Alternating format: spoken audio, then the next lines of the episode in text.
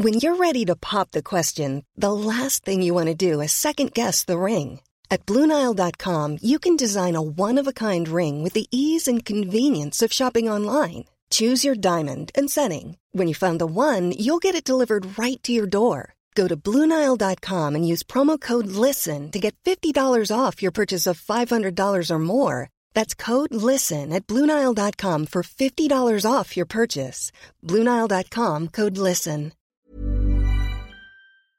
Exécuté par qui Fabrice Florent. Fabrice Florent. Bonjour, bonsoir, bon après-midi à tous et bienvenue dans ce podcast. Je suis Fabrice Florent. Dans la vie, je produis des podcasts d'interviews et de discussions et je crée des contenus. Enfin, vous pourrez retrouver tous mes contenus dans les notes de cet épisode. Dans ce podcast en particulier, on vous propose avec William et Martin 30 questions pendant 30 jours pour vous aider à trouver votre raison d'être. Alors si vous prenez ce podcast en cours, n'hésitez pas à aller écouter la bande-annonce qui vous expliquera le concept plus longuement et l'épisode d'introduction où Martin Serralta vous en dit plus sur ce qu'il entend par raison d'être. Et sans plus attendre, je vous laisse en compagnie de la question du jour. Alors premier jour, première question, euh, on est dans la catégorie souvenir là. Qu'est-ce que j'aimais faire particulièrement en tant qu'enfant? Alors Martin, pourquoi cette question? Bah, l'enfance, l'enfance c'est euh, c'est le moment euh, pur de l'élan vital, de la raison d'être. C'est euh, se reconnecter à ses souvenirs d'enfance et se reconnecter à ces moments où, hors de toute forme de censure, ou en tout cas une grande partie des formes de censure qui existent plus tard, on, on est vraiment pris par cet élan de vie, par cet élan de découverte, cette envie d'exploration. Notre cerveau est en pleine euh, expansion euh, et donc c'est le sens de cette question, c'est de connecter à cette énergie de l'enfance. Bon alors toi William, qu'est-ce que tu penses de cette question? Qu'est-ce que j'aimais particulièrement faire en tant qu'enfant? Bah d'abord moi c'est vrai qu'elle m'a un peu euh, angoissé parce que j'ai pas eu une enfance facile. Et je me disais qu'est-ce que j'aimais faire en tant qu'enfant? Bah, me planquer pour éviter les claques. Donc si tu veux, c'était pas la bonne c'est pas la bonne réponse pour la raison d'être. Mais en y réfléchissant un tout petit peu plus, euh, moi j'adorais euh, bah, comme plein de petits garçons, je pense les jeux de Lego. Mais c'est pas vraiment ça que, qui, qui, qui m'intéresse le plus. Ma mère m'a rappelé que quand j'étais petit, je faisais des plateaux télé en Lego, c'est-à-dire je je créais des plateaux de télé avec des caméras, des donc je, je, je, réfléchissais à des plateaux de cinéma aussi. Donc j'imaginais ça, j'imaginais, je conceptualisais, même je mettais des caméras, des lumas, tu vois, j'imaginais des, des mises en scène. Donc j'étais sur euh, une représentation de ce que c'est qu'un plateau de cinéma, un plateau de télé, ce qui m'a fait euh, sourire des années après quand je suis parti travailler chez Canal+ je me suis retrouvé euh, derrière sur des plateaux télé et derrière des plateaux télé et je me suis dit tiens c'est marrant quand j'étais gamin c'était un de mes rêves alors que j'habitais à 800 km de Paris hein, dans un endroit où la travailler la télé faisait partie de la science-fiction. Et toi alors? Mais c'est pour ça, peut-être, juste je dit, mais c'est pour ça justement peut-être que tu que tu faisais ça, c'est que c'était de la science-fiction. Tu racontais des histoires, non? Absolument. Bah, je mhm. me racontais des histoires pour pour échapper à un quotidien qui était pas fun. Donc j'imaginais euh, bah, ce qui devait être formidable, travailler à la télé. Mais ce qui était, c'est intéressant, c'était que je racontais pas des histoires, je, je me mettais dans la peau d'un réalisateur. Je j'imaginais je, les axes de caméra, les axes de ah, lumière.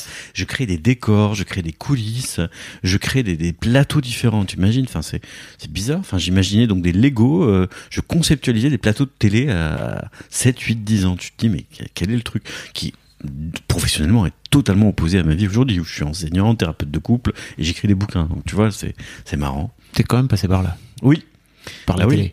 Bah parce qu'on y viendra plus tard dans les autres questions. Dans la bucket list, moi j'avais euh, travaillé euh, pour un média, travaillé pour des médias. Ah oui. C'est venu plus tard. Et toi alors?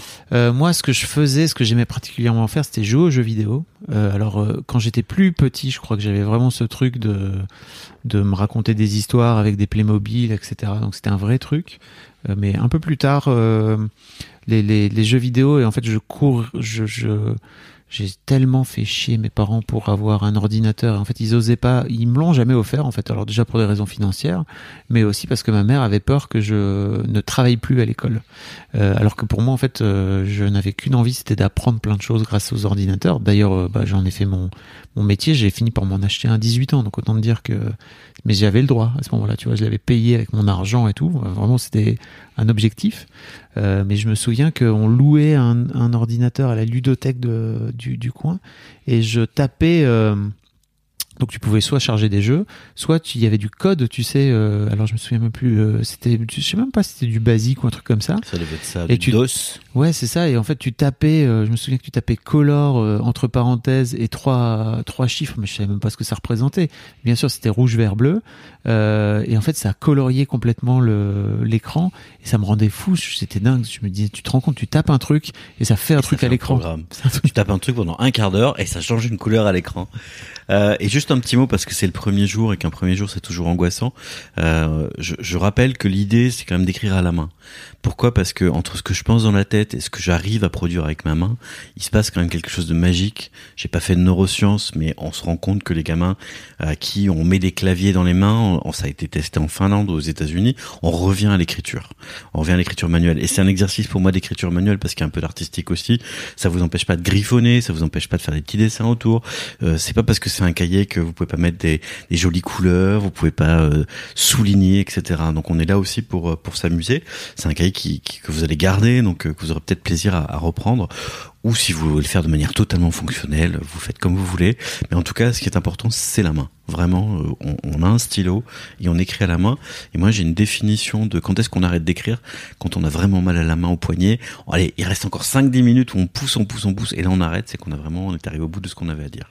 Il y a euh, euh, Julia Cameron qui propose de faire ce truc des trois pages du matin. les trois pages. du Et matin. je me suis retrouvé, donc euh, vraiment, elle dit en fait, vous écrivez trois pages tous les matins, et euh, même si vous écrivez euh, des trucs euh, qui n'ont aucun sens, euh, ou alors vous pouvez raconter trois fois la, 42 fois la même phrase si vous voulez, peu importe, en fait, juste vous écrivez trois pages.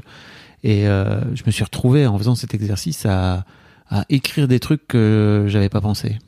C'est-à-dire que vraiment, tu vois, quand t'es dans un t'es dans un tel lâcher prise où t'écris un truc et tu fais quoi?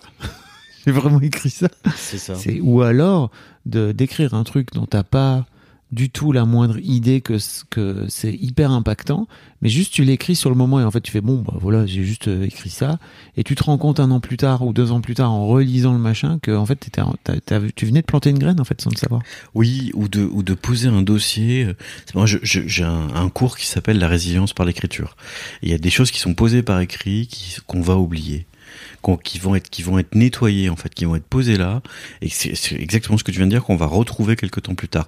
Alors là, dans le cas de l'exercice, c'est pas pour les oublier, mais c'est pour faire sortir quelque chose qui serait pas sorti sur un clavier, qui serait pas sorti à l'oral, ou qui serait même si je dis dans ma tête j'ai ça, certes, mais dans ma tête j'ai plein de choses. Sauf que je décide avec ma main, avec mes mots, avec mon poignet, avec la lenteur de l'écriture, de produire autre chose. Et c'est ça qui va faire le, sel de l'exercice sur les 30 jours.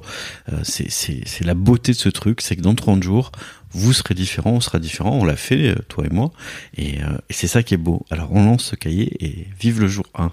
Rendez-vous demain pour le jour 2.